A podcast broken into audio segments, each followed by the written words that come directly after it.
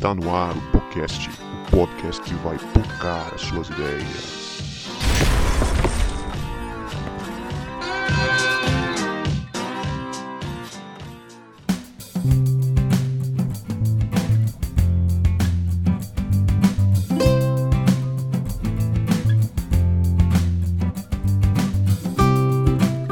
Para você que achava que a gente não voltava, a gente voltou. E este é o podcast, o podcast que vai pocar as suas ideias.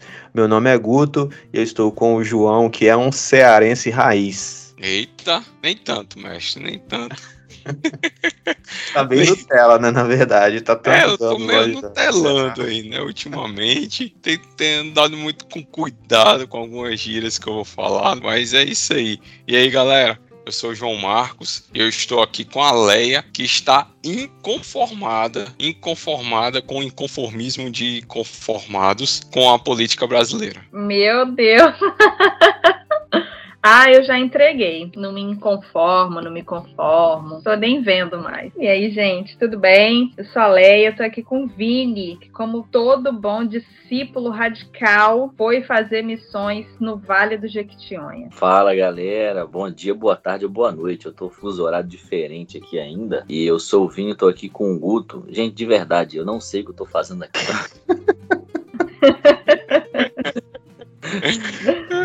Tô meio perdido. É. Você podia lá, ter falado, Vinícius, e gosta de, de, de, esportes radicais, né? Ter falado do negócio do crossfit, do rapel, mas foi bem, foi bem, foi bem.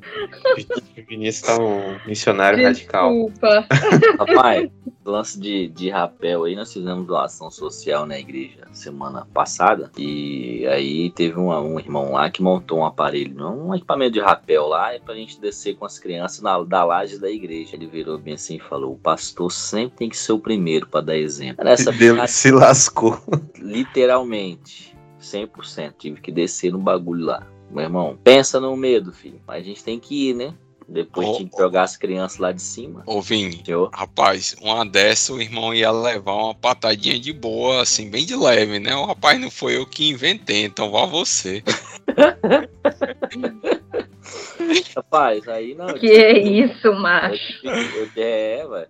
Eu tive que ah, lá, porque já tinha um bocado de gente olhando, entendeu? Gente com o telefone na mão. Fiquei pensando, se eu não vou ser o amarelo, aí vão zoar o pastor o resto da vida. Então é melhor eu descer nesse troço aí.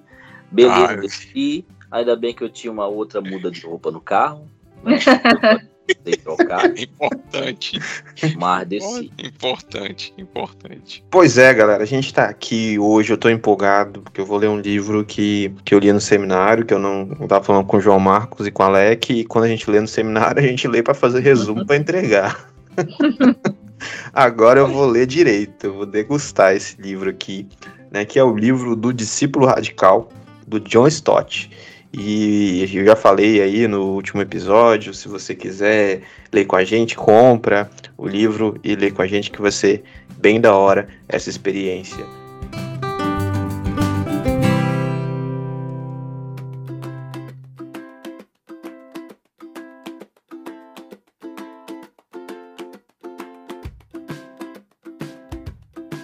E aí, galera?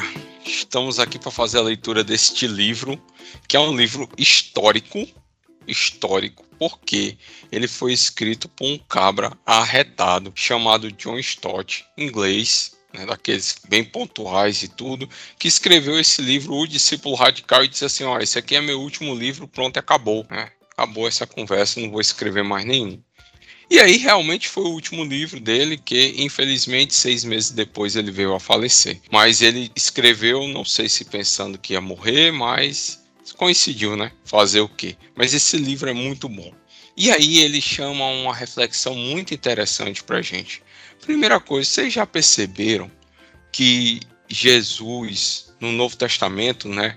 Os seguidores de Jesus, aqueles 12 apóstolos, eram chamados de discípulos. E hoje a gente não chama ninguém de discípulo apenas com o termo cristão. E você já parou para perceber, não sei, você é um, eu estou levando em consideração, pensando aqui com meus botões, que você é um leitor da Bíblia. Já deve ter percebido que só existem três referências a esse nome cristão no Novo Testamento. São elas Atos 11 e Atos 26.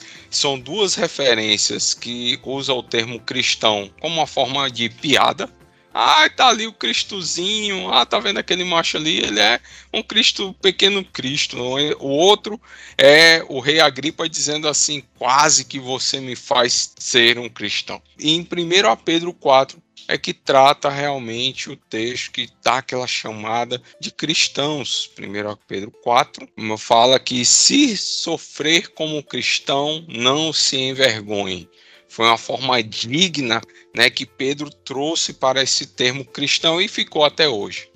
Mas se a gente olhar a diferença entre discípulo e cristão, a gente vê que o termo discípulo ele seria muito mais forte e traria um relacionamento muito mais íntimo e profundo com Cristo, porque ele se relaciona com a questão de aluno e professor. Quem é discípulo de Jesus aprende com Jesus. Quem é discípulo de Jesus procura imitar o Mestre, ser no mínimo igual o Mestre.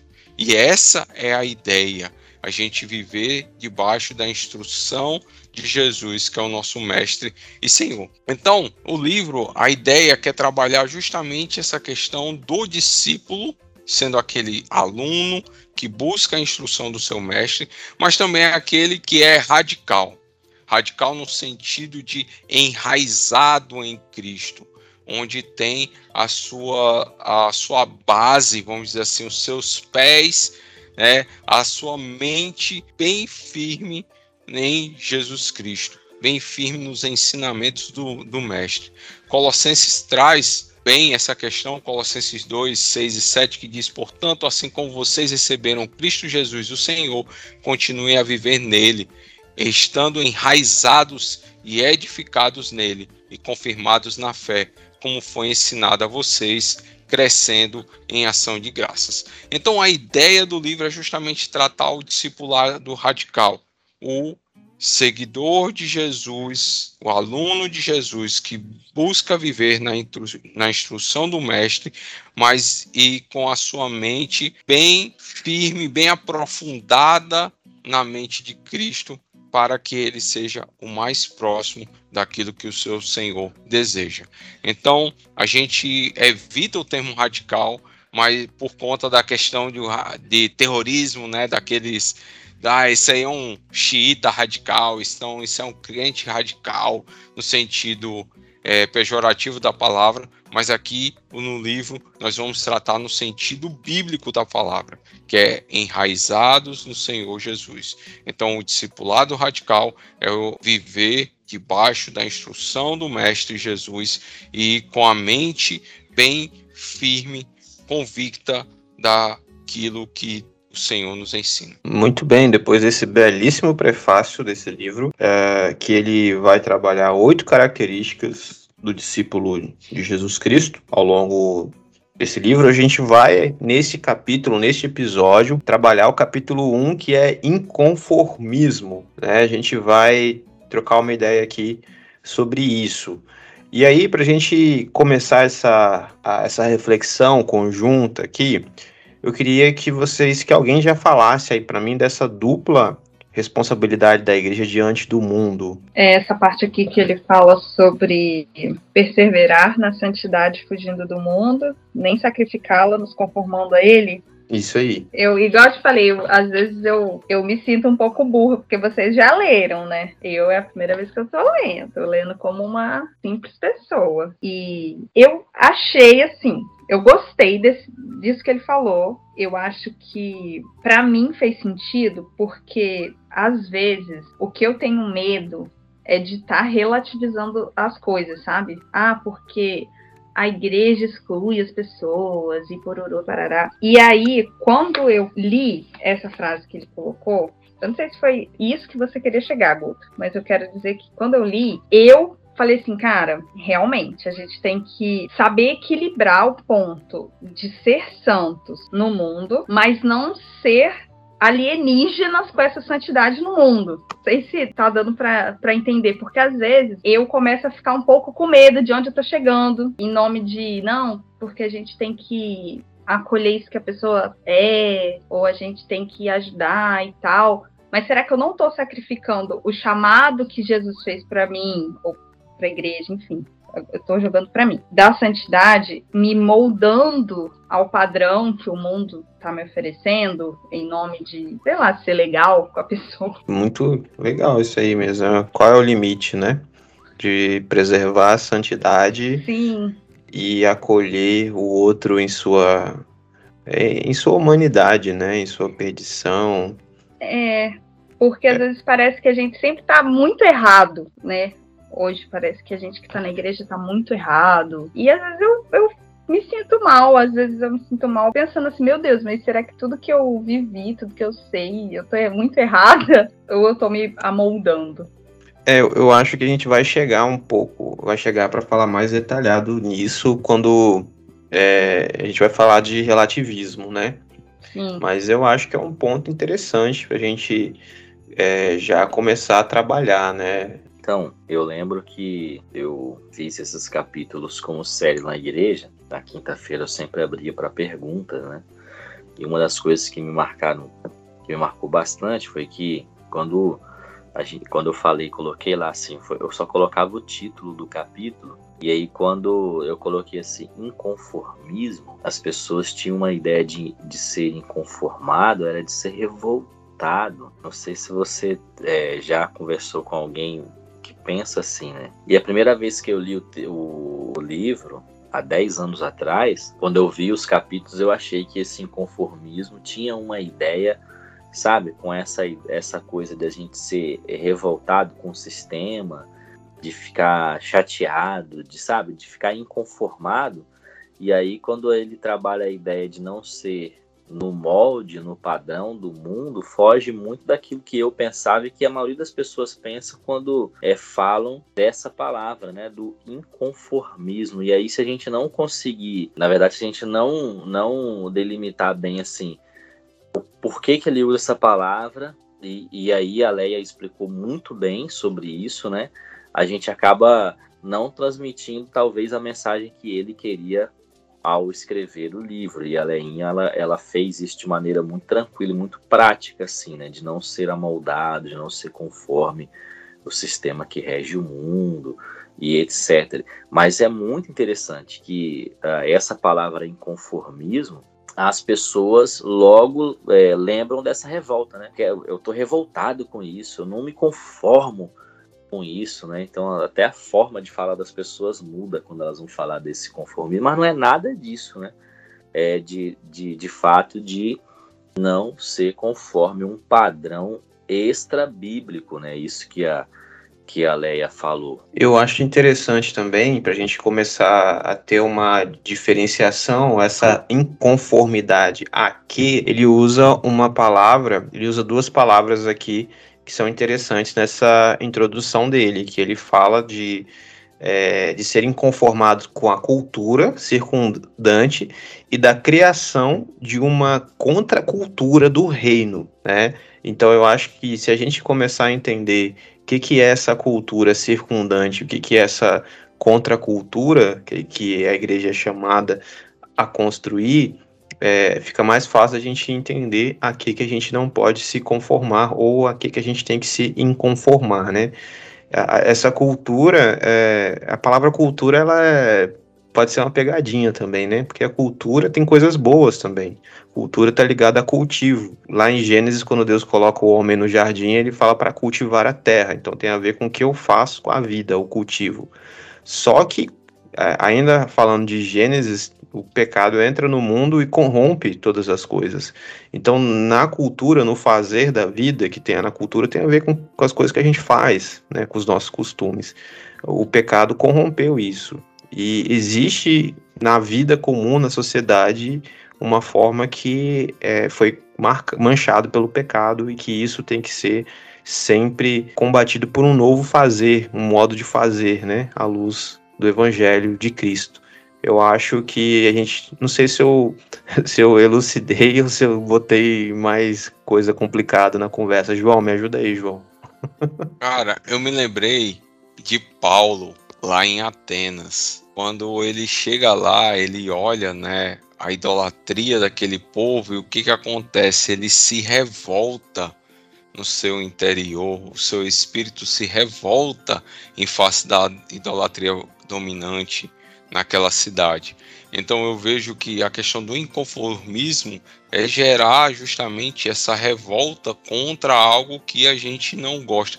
Mas olha a atitude dele. Ele não foi lá e saiu, né, chamando o povo disso e daquilo outro, chamando de idólatra, distratando, dizendo que iam tudo para o inferno. Não, o que foi que ele fez? Ele testemunhou de Cristo para aquelas pessoas. Ou seja, ele fez justamente o que o John Stott traz aqui, a dupla responsabilidade. Ele evitou se contaminar da idolatria, pelo contrário, ele se revoltou com a idolatria da cidade, mas por outro lado, ele foi testemunhou de Cristo, que salva e que transforma aquela, aquelas vidas, e a, a, que transforma vidas, né? E ele foi com esse intuito então eu vejo que nós, como igreja, temos essa responsabilidade. A gente não deve se conformar, né? Romanos 12 fala isso muito bem, com as coisas desse mundo, com os desejos da carne, né? com o pecado em si, com as coisas que atraem os nossos olhos, mas a gente não deve se conformar com isso, mas a gente também ao mesmo tempo tem que viver neste mundo e tem que servir a este mundo para testemunhar de Cristo para, para as pessoas que precisam, que Deus quer que conheçam a Ele, né? Jesus mesmo ele fala quando é que lá no capítulo 25 né, ele trata que quando chegar diante dele, vai dizer o que? Ó, eu tive fome, vocês me deram de comer, tive sede, e são formas da gente servir a sociedade, né? servir o mundo. Então, nós, como cristãos, nós somos cidadãos de dois reinos. Nós somos embaixadores do reino de Deus aqui na terra, mas a gente não deve aceitar como sendo uma boa prática aquilo que é contrário à lei da nossa terra. Mas pelo contrário, a gente tem que amar as pessoas e servir a elas com aquilo que o nosso reino tem de melhor, que é o evangelho que salva e que transforma. O padrão de fazer as coisas, né, é Cristo. Então a gente vai fazer as coisas a partir de Cristo e, e eu acho que é isso que muda, né, nesse nesse fazer da vida.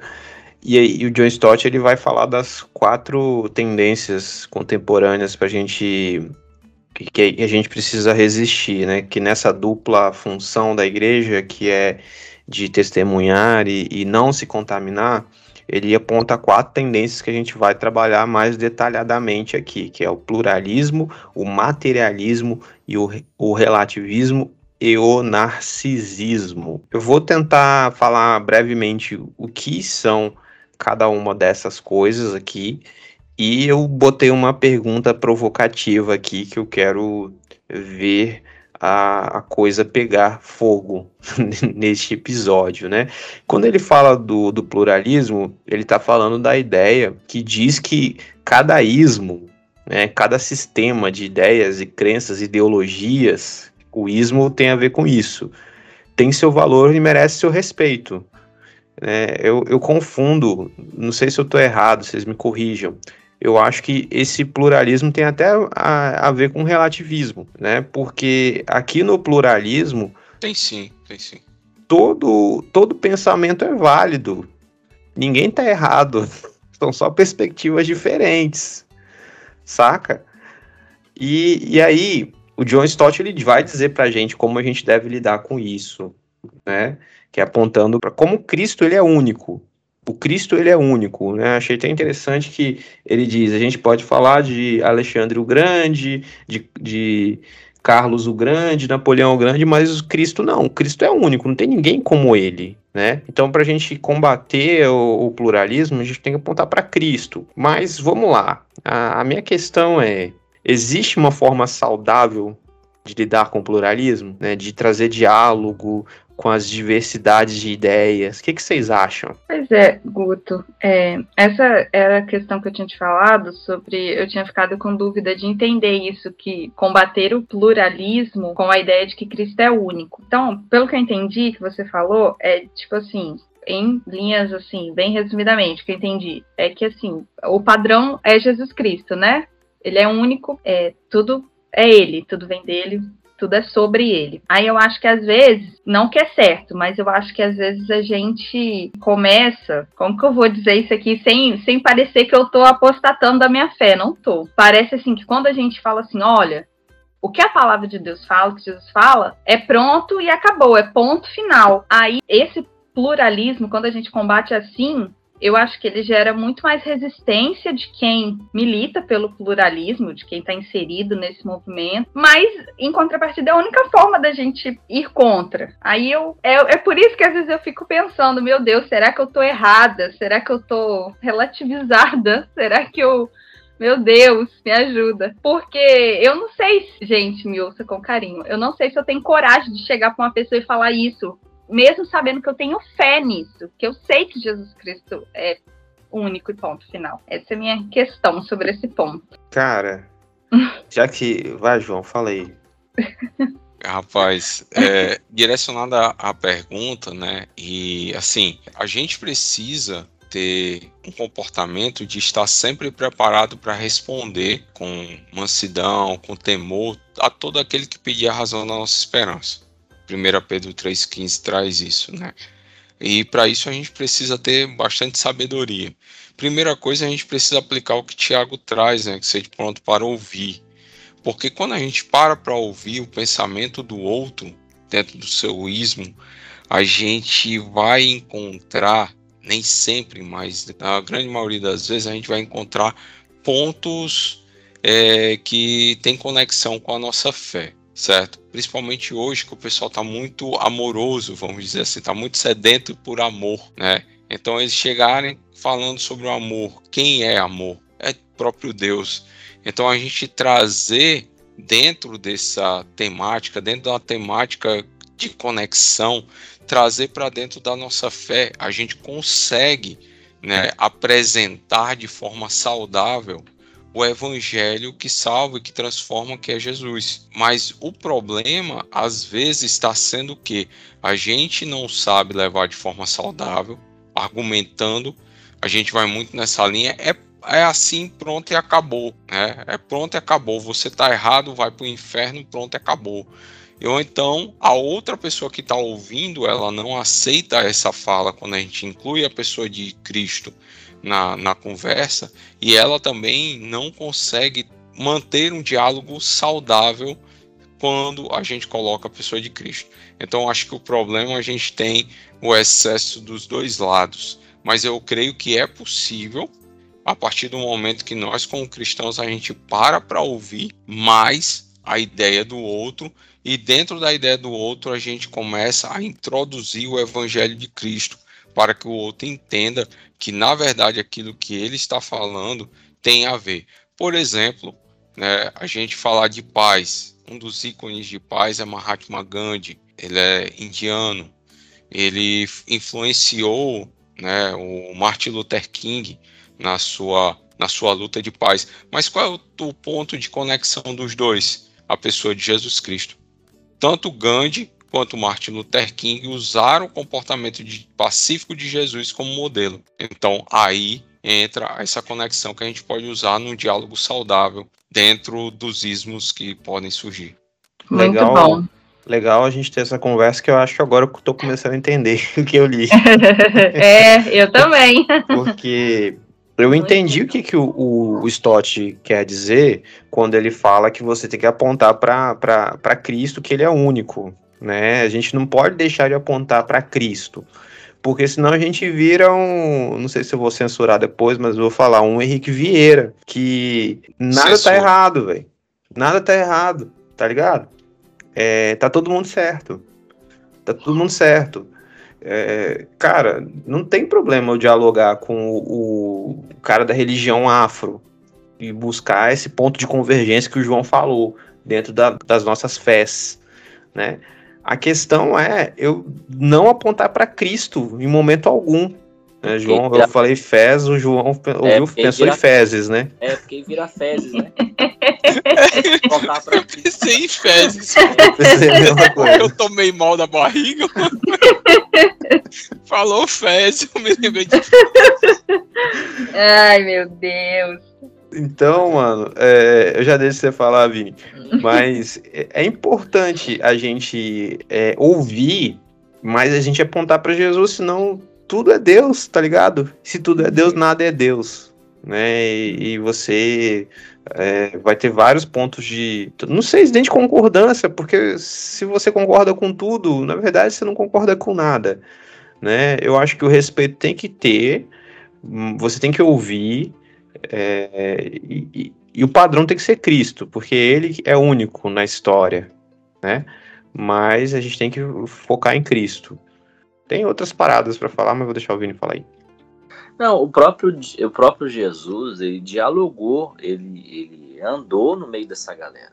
Né? Quando a gente vê, por exemplo, quando ele vai na casa de Simão, Paresil, ele aceita o diálogo. Quando ele senta com, com os excluídos, com os pecadores, né? A gente até falou um pouco, um pouco muito disse, disso no Deus Pródigo. Ele vai e ele dialoga com essas pessoas, entendeu?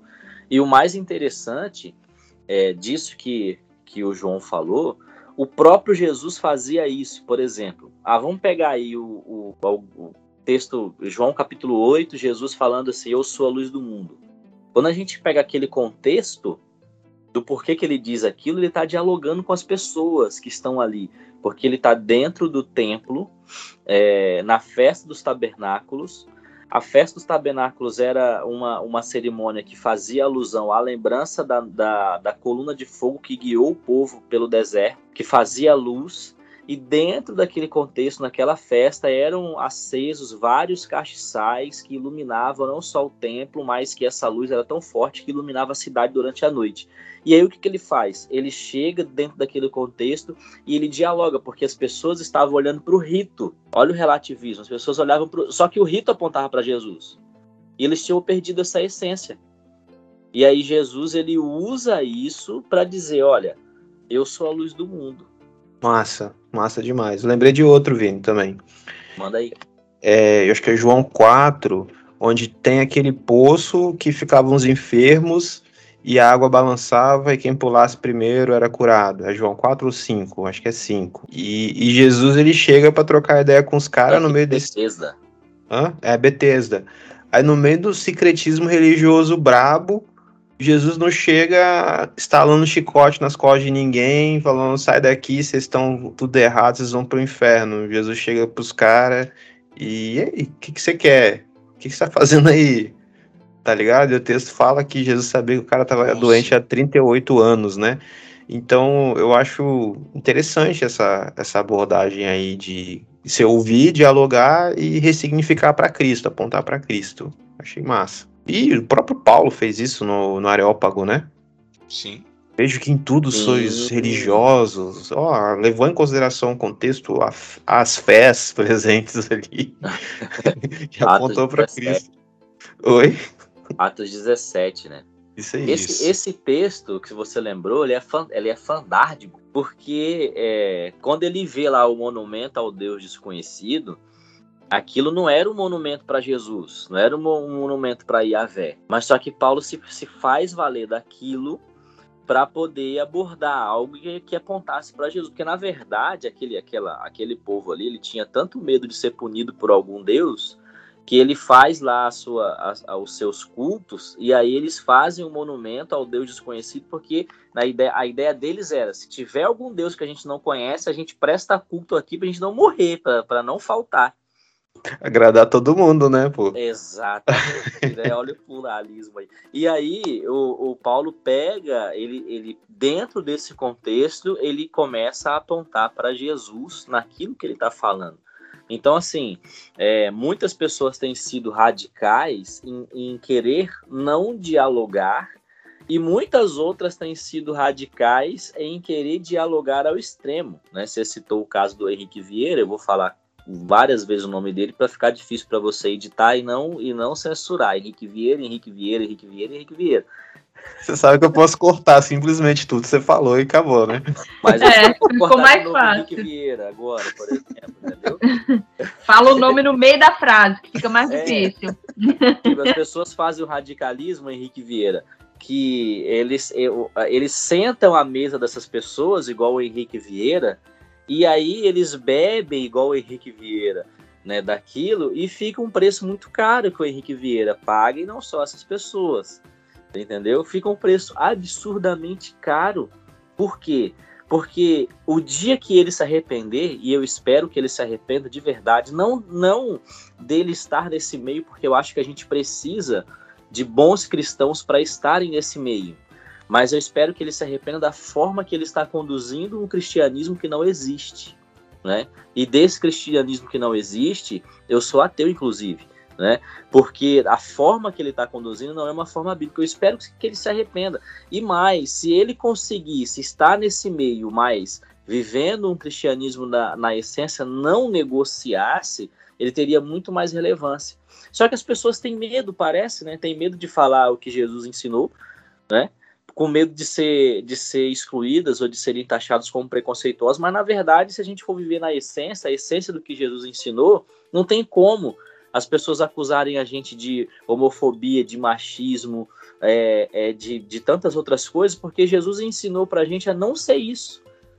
Só que as pessoas têm deixado tão de lado essa essência da doutrina de Jesus que elas preferem negociar esses padrões, né, do que não falar as coisas apontando para Cristo, para o amor de Cristo. Henrique Vieira. Miserável. Ah, eu. O medo Essa... do cancelamento é real, né? O medo é. do cancelamento, ainda mais para quem é modinha, famosinho, né? Muito bom tudo que vocês estão falando aí, tá tirando um peso aí das minhas costas. Não, o que, eu, o que é interessante diante disso tudo é que falta, de um lado, falta respeito pela crença dos outros e humildade para ouvir né, o que o outro pensa. E do outro lado, a gente vê justamente um relativismo né, intelectual, de fé, religioso, de crença, porque a pessoa não tem convicção daquilo que ela crê. A verdade é essa. Então ela abre mão daquilo da, da Bíblia como sendo a, escrita, a palavra de Deus, como sendo a autoridade, é, a pessoa de Cristo como sendo o único caminho, a verdade e a vida, abre mão de um Deus criador que, que, cri, que criou a humanidade para ter um relacionamento com Ele. Então, esse, é, essa falta de convicção leva a que a pessoa comece a se tornar meio que um panteísta, né? Em tudo que você tem, todo mundo todo mundo é Deus, todo mundo tem um pouco de Deus, né? Qualquer coisa é Deus e fica nessa onda aí do, do, do HV, né? Que já foi citado várias vezes aí. ah, cara, muito bom. A próxima tendência aqui que o Stott traz pra gente, eu confesso que não tô com muita vontade de falar dela não, que eu acho que é muito, é muito mais batida, né? Que é o materialismo. E vocês acham que ele é um risco para a igreja hoje? Né? A gente sabe que é. né? E onde que vocês veem esse risco apare aparecendo mais? Mas eu acho que vale a pena a gente falar que o cristianismo é uma religião materialista. Vocês estão ouvindo Sofia gritar aí, né, no fundo, mas beleza.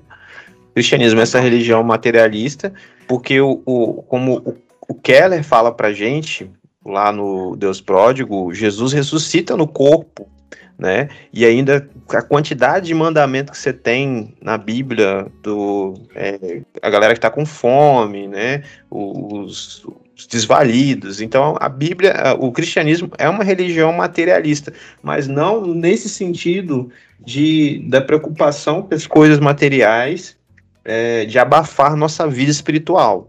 Não no sentido de que a nossa existência consiste em bens, em adquirir bens, né?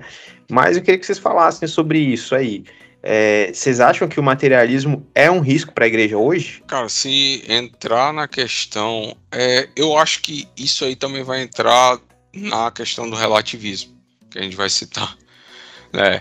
Porque o que, que acontece? Hoje a gente está muito batido a questão da teologia da prosperidade, mas hoje a gente tem algo muito similar e está muito intelectualizado, que é a teologia do coaching, né, que você entra muito na questão do narcisismo também, que é um dos tópicos aqui, onde você é o centro da vontade de Deus, né, você é centro do universo de Deus, Deus fez tudo para você, então você é, entra até na, naquelas músicas do worship, né, a gente deixou de ir por nós para ir para o eu, e, e, mas o objetivo desse, dessa questão é, narcisista toda é ir para a questão do material, do ganho material.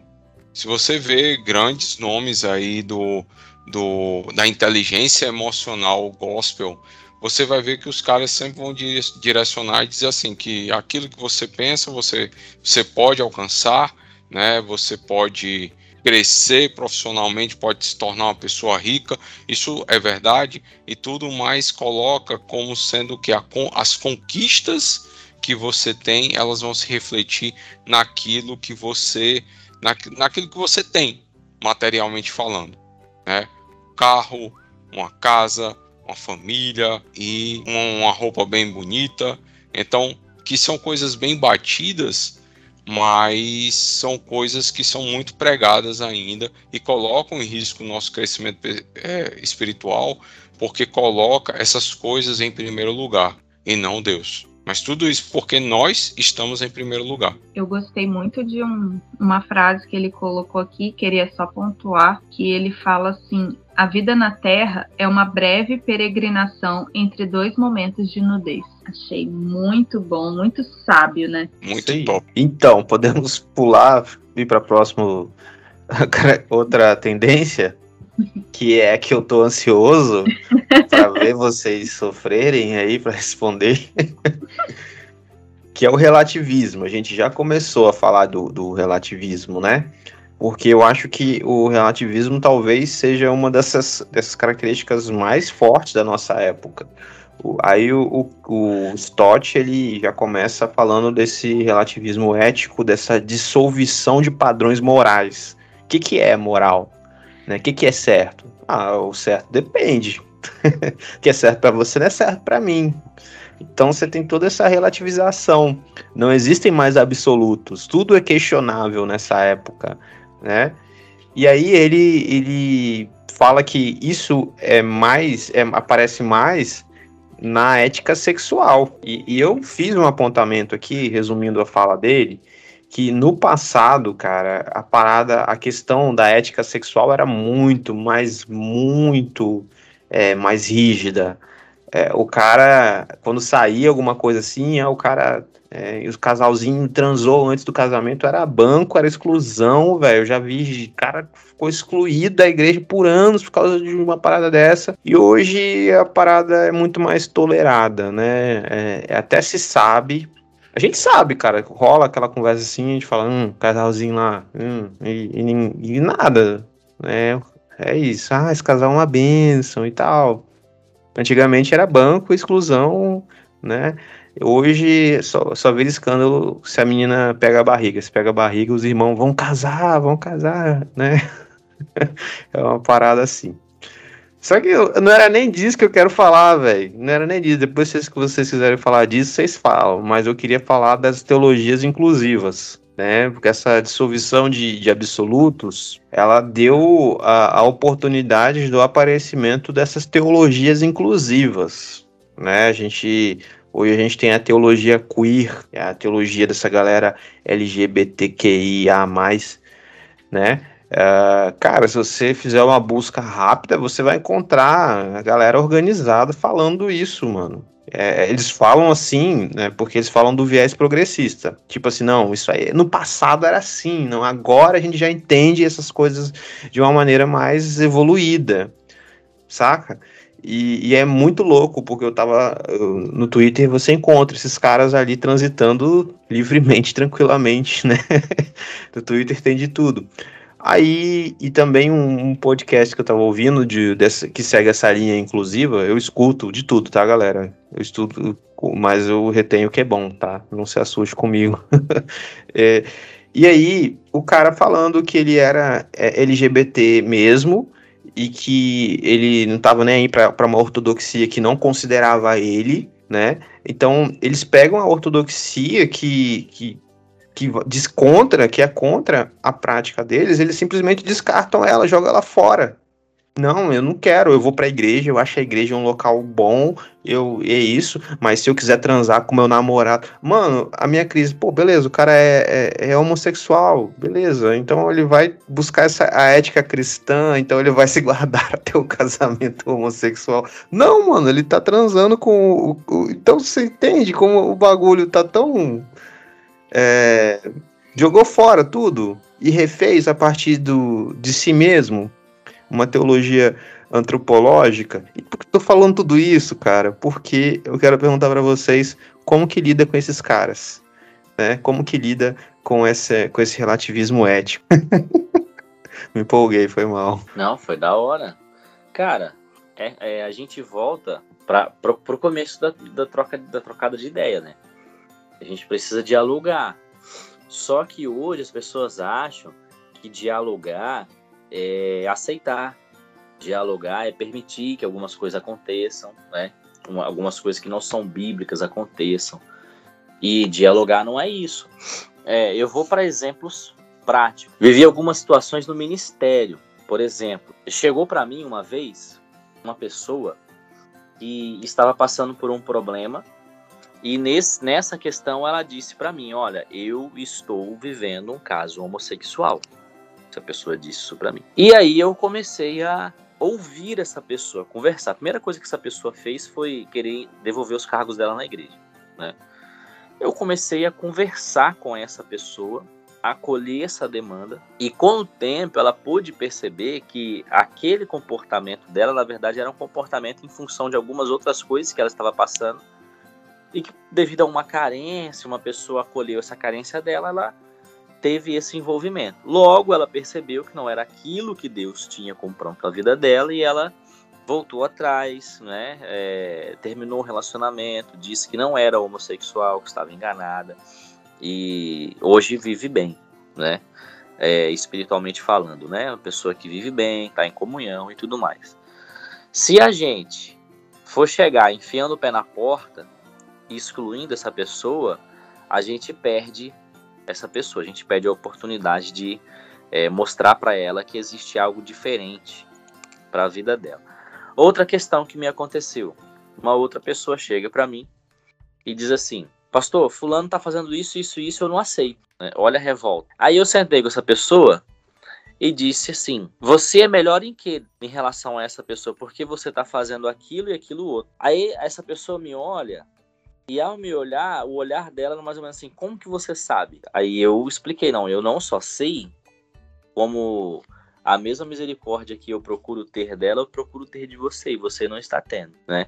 E aí a, a gente precisa tomar alguns, alguns cuidados, né? Com muito carinho, é mostrar para as pessoas que é, elas podem viver à luz da palavra de Deus, rejeitar muitas coisas, entendeu? E que também a gente não precisa, em alguns casos, chegar enfiando o pé na porta, né?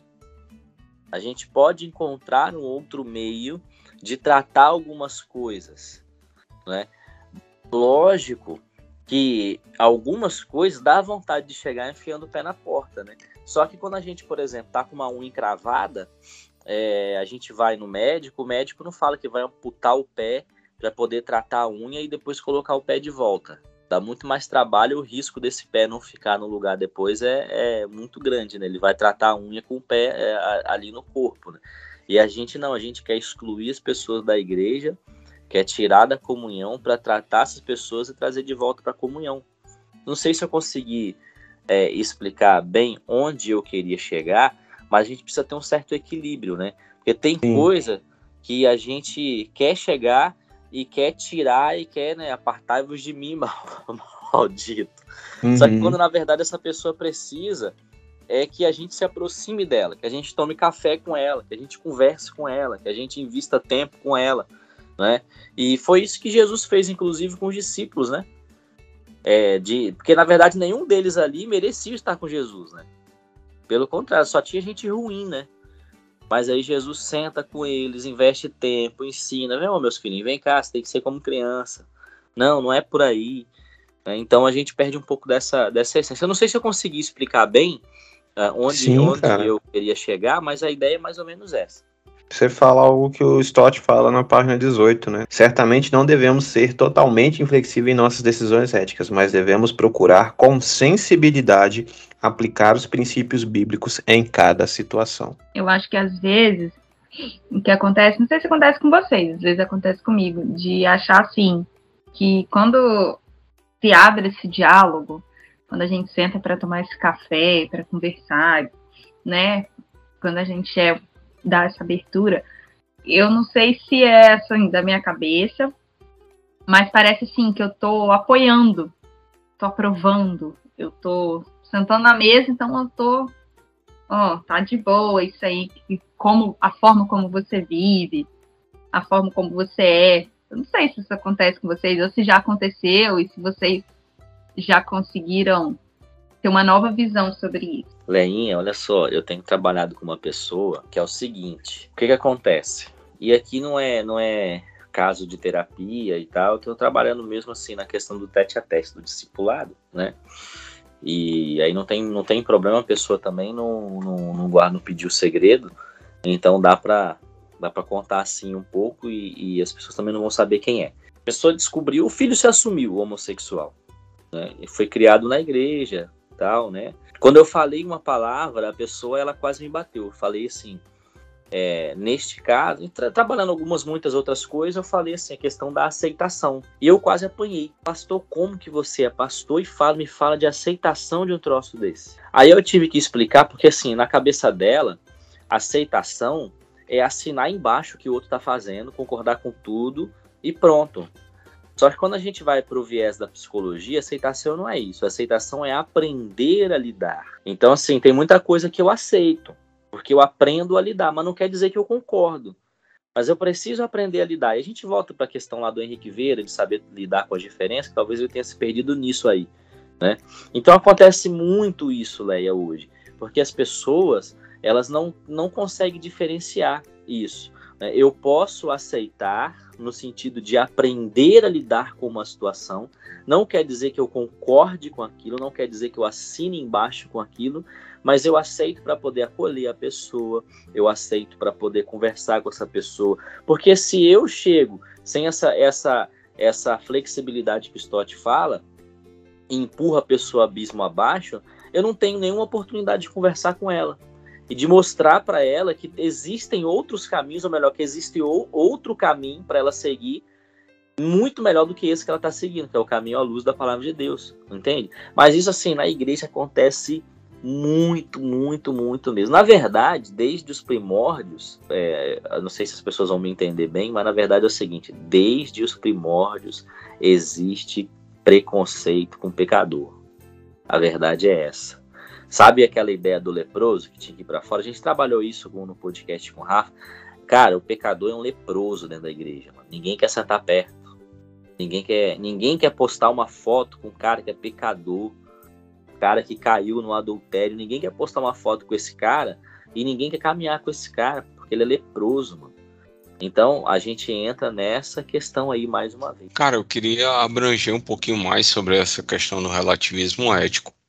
Não sei se já está, se vocês querem aprofundar mais essa questão aí da teologia inclusiva, mas se me, permitem, eu queria abranger um pouquinho mais, porque o relativismo ele dá um enfoque na questão sexual, né? Que, como você mesmo mencionou, é, já foi muito rígido ano passado e agora já tem uma certa tolerância. O Vini falou sobre a questão da aceitação, que é você saber lidar, né, sobre a situação do outro. Cara, eu, mas o relativismo ético, ele tá indo para outras, assim, ele tá muito abrangente, né, uma situação simples, por exemplo, eu sou fiscal de um contrato, estou dando um exemplo, certo, pessoal? Sou fiscal de um contrato para minha empresa, e aí vai trocar a empresa e a empresa vai substituir essa, é, ela, quem está como administrador é o Vinícius, que vai ser o preposto do contrato e ele é meu amigo. Legalmente falando, então código de conduta da empresa, eu não deveria atuar como fiscal do contrato, ou esse contrato nem de, essa empresa nem deveria assinar o contrato. Então, mas não, que é isso, o cara é meu amigo, né? Vai ser bom porque isso aí vai facilitar no nosso relacionamento de trabalho, né? Mas é, mas a gente, mas existe um código de conduta, entendeu? E, e nós temos um código de conduta de vida que é a Bíblia. E a Bíblia estabelece muitas questões e a gente é muito relativo.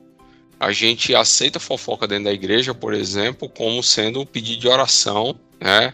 E aí a pessoa vem e conta a vida todinha, mas ninguém vai discipular essa irmã, esse irmão que conta, que espalha a conversa da vida dos outros dentro da igreja. A gente aceita isso. A gente aceita a corrupção. A gente não quer saber a procedência do, do, do, do dízimo, mesmo sabendo que aquele irmão está envolvido em caso de corrupção.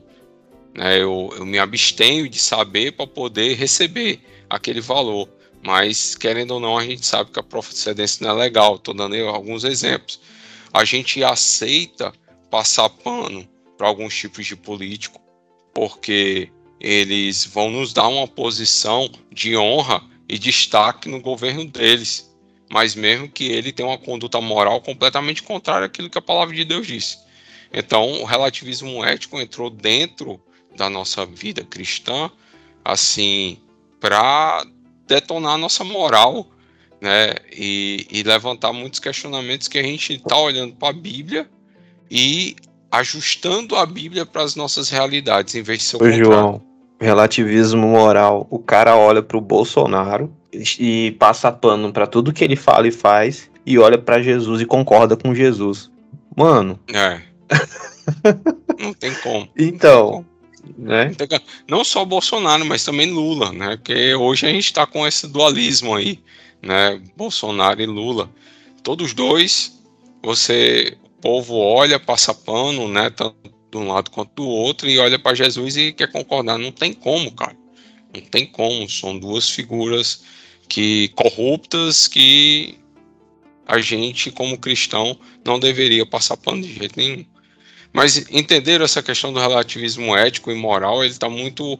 É, eu queria abranger um pouquinho mais, porque na nossa vida como cristão, a gente está aceitando muita coisa, justamente para a gente não querer ofender o outro, para a gente manter a paz, né? O que for possível, tenha paz com todos, Paulo orienta, né? E a gente acha que é isso. Não a gente precisa manter a convicção daquilo que nós cremos. A gente precisa defender a Bíblia como a palavra da verdade, que liberta, que é útil para ensinar, para corrigir, para instruir em justiça. Então, isso a gente tem que se manter firme. Tem que se manter firme é, como discípulo radical para aplicar os mandamentos bíblicos em nossa vida. É, Jesus mesmo falou, né? Aquele que tem os meus mandamentos e os guarda, esse é o que me ama. Muito bom. Posso passar para o narcisismo? Vai. Agora a gente vai para o quarto e último, última tendência contemporânea que, na, que o Stott diz que temos que resistir. Ele traz o narcisismo, que ele define como o amor excessivo, uma admiração desmedida de si mesmo. Né? É, é, é o mito do narciso, aquele jovem mancebo que olha para o espelho e se apaixona por si mesmo, né? Então, é, ele, ele cita um outro caso lá que focava na necessidade de autorrealização. Beleza. É, o João cita até o worship, né? Você já falou do worship é. aqui, desse worship narcisista, que, que é eu, meu, é, enfim, uma parada bem narcisista mesmo, as paradas do louvor. Só que minha pergunta não é nem essa, né? Perguntar se os crentes são narcisistas.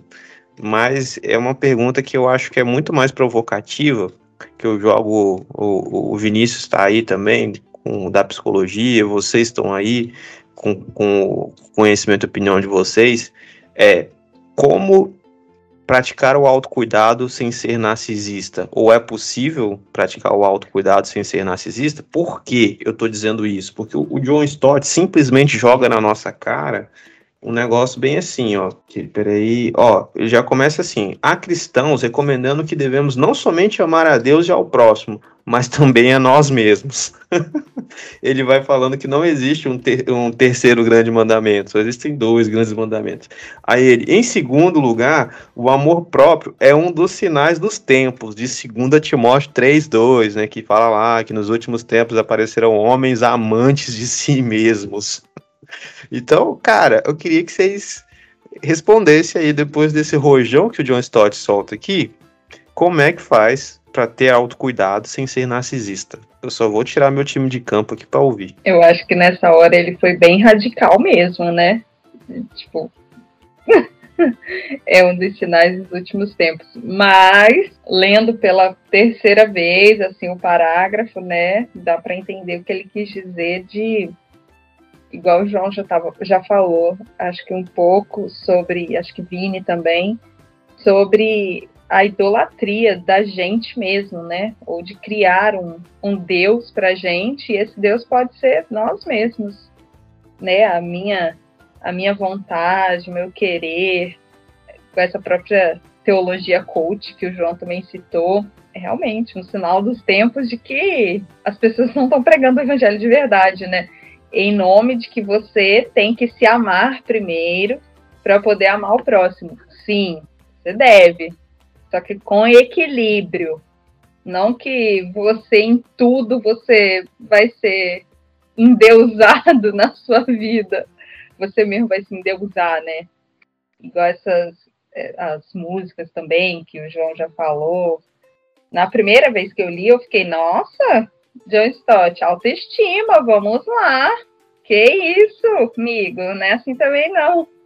Mas, lendo depois, a gente é, pode perceber que realmente faz sentido, porque assim, não existe nada tão bom na criação humana que o ser humano não possa estragar, na criação de Deus que o ser humano não possa estragar, né? E até o amor próprio, do seu autocuidado, de você ter momentos para você se cuidar, de você cuidar de uma boa alimentação, de você cuidar da sua saúde mental, de você fazer um exercício físico, você pode colocar aquilo como Deus da sua vida e viver só para o exercício físico, viver só para uma dieta, porque o seu objetivo é ser o mais, desculpa a palavra, mais gostosão, a mais gostosona, né?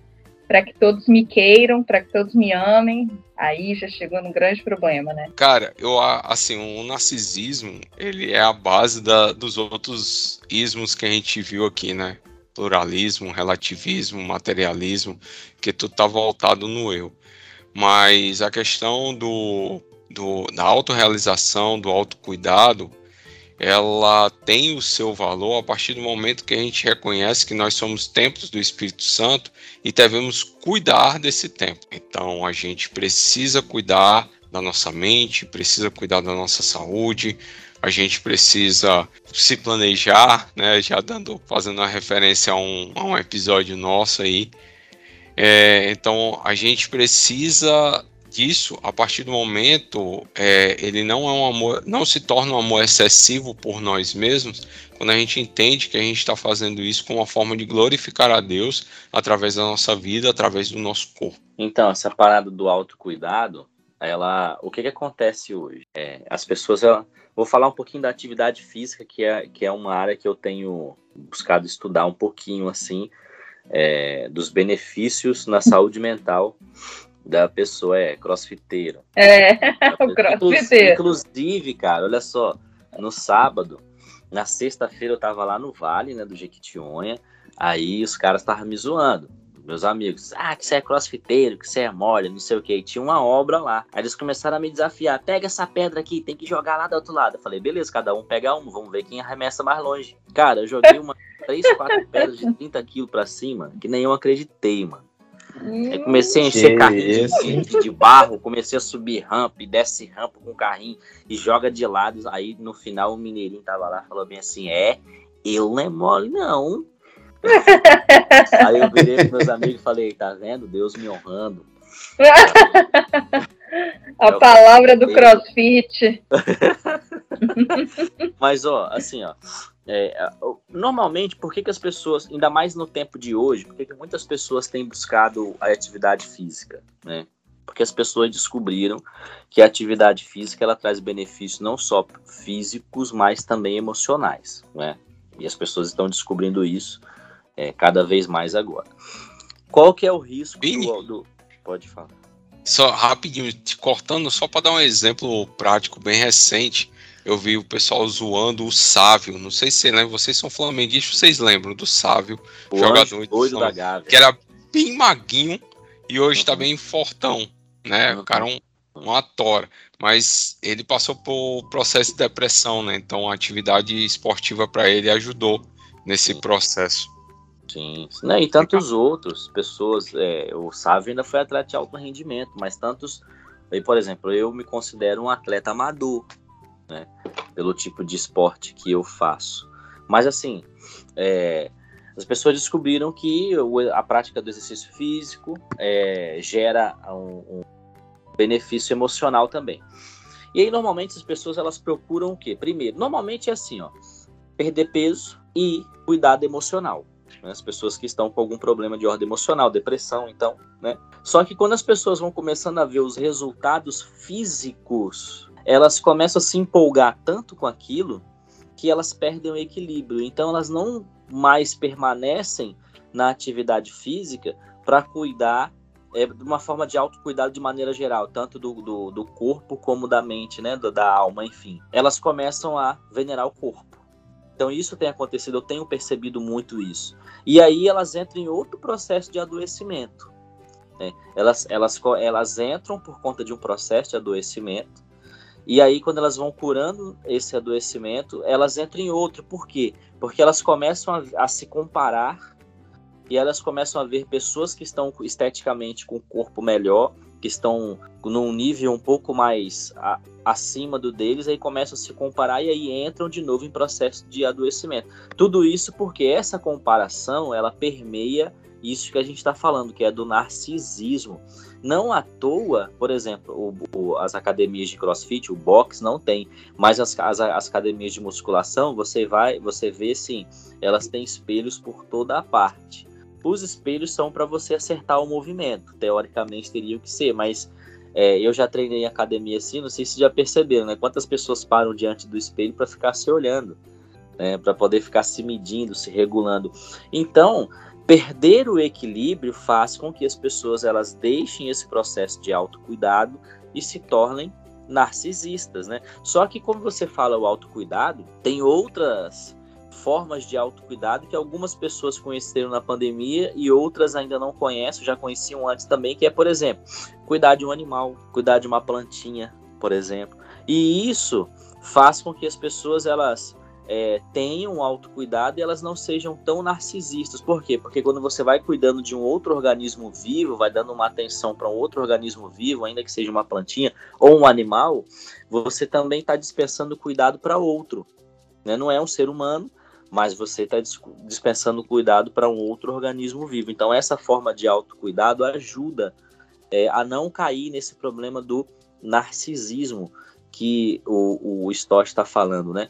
Mas a grande questão do narcisismo em si é a seguinte, né? A gente percebe que as decisões que o homem toma, principalmente nas decisões assim dos exemplos bíblicos que a gente tem, todas as decisões que levaram o homem para longe de Deus foram decisões que o homem primeiro pensou nele. E aí a gente tem várias ideias, por exemplo, Adão e Eva no, para, no paraíso, né, no Éden, tiveram essa questão. Davi, por exemplo, quando cai no adultério, é, ele não pensa nem no reinado dele, né? Ele pensa nele e aí e vários outros exemplos, né, de pessoas que só pensaram nelas. E quando a gente pensa só na gente, a gente vai ser egoísta naturalmente, só que a gente acaba sendo também narcisista. O eu vem em primeiro lugar. Muito bom, muito bom. E para a gente fechar aqui, eu vou ler o resumo que o Stott faz no final do capítulo e depois, quem quiser falar alguma coisa para encerrar, fique à vontade, né?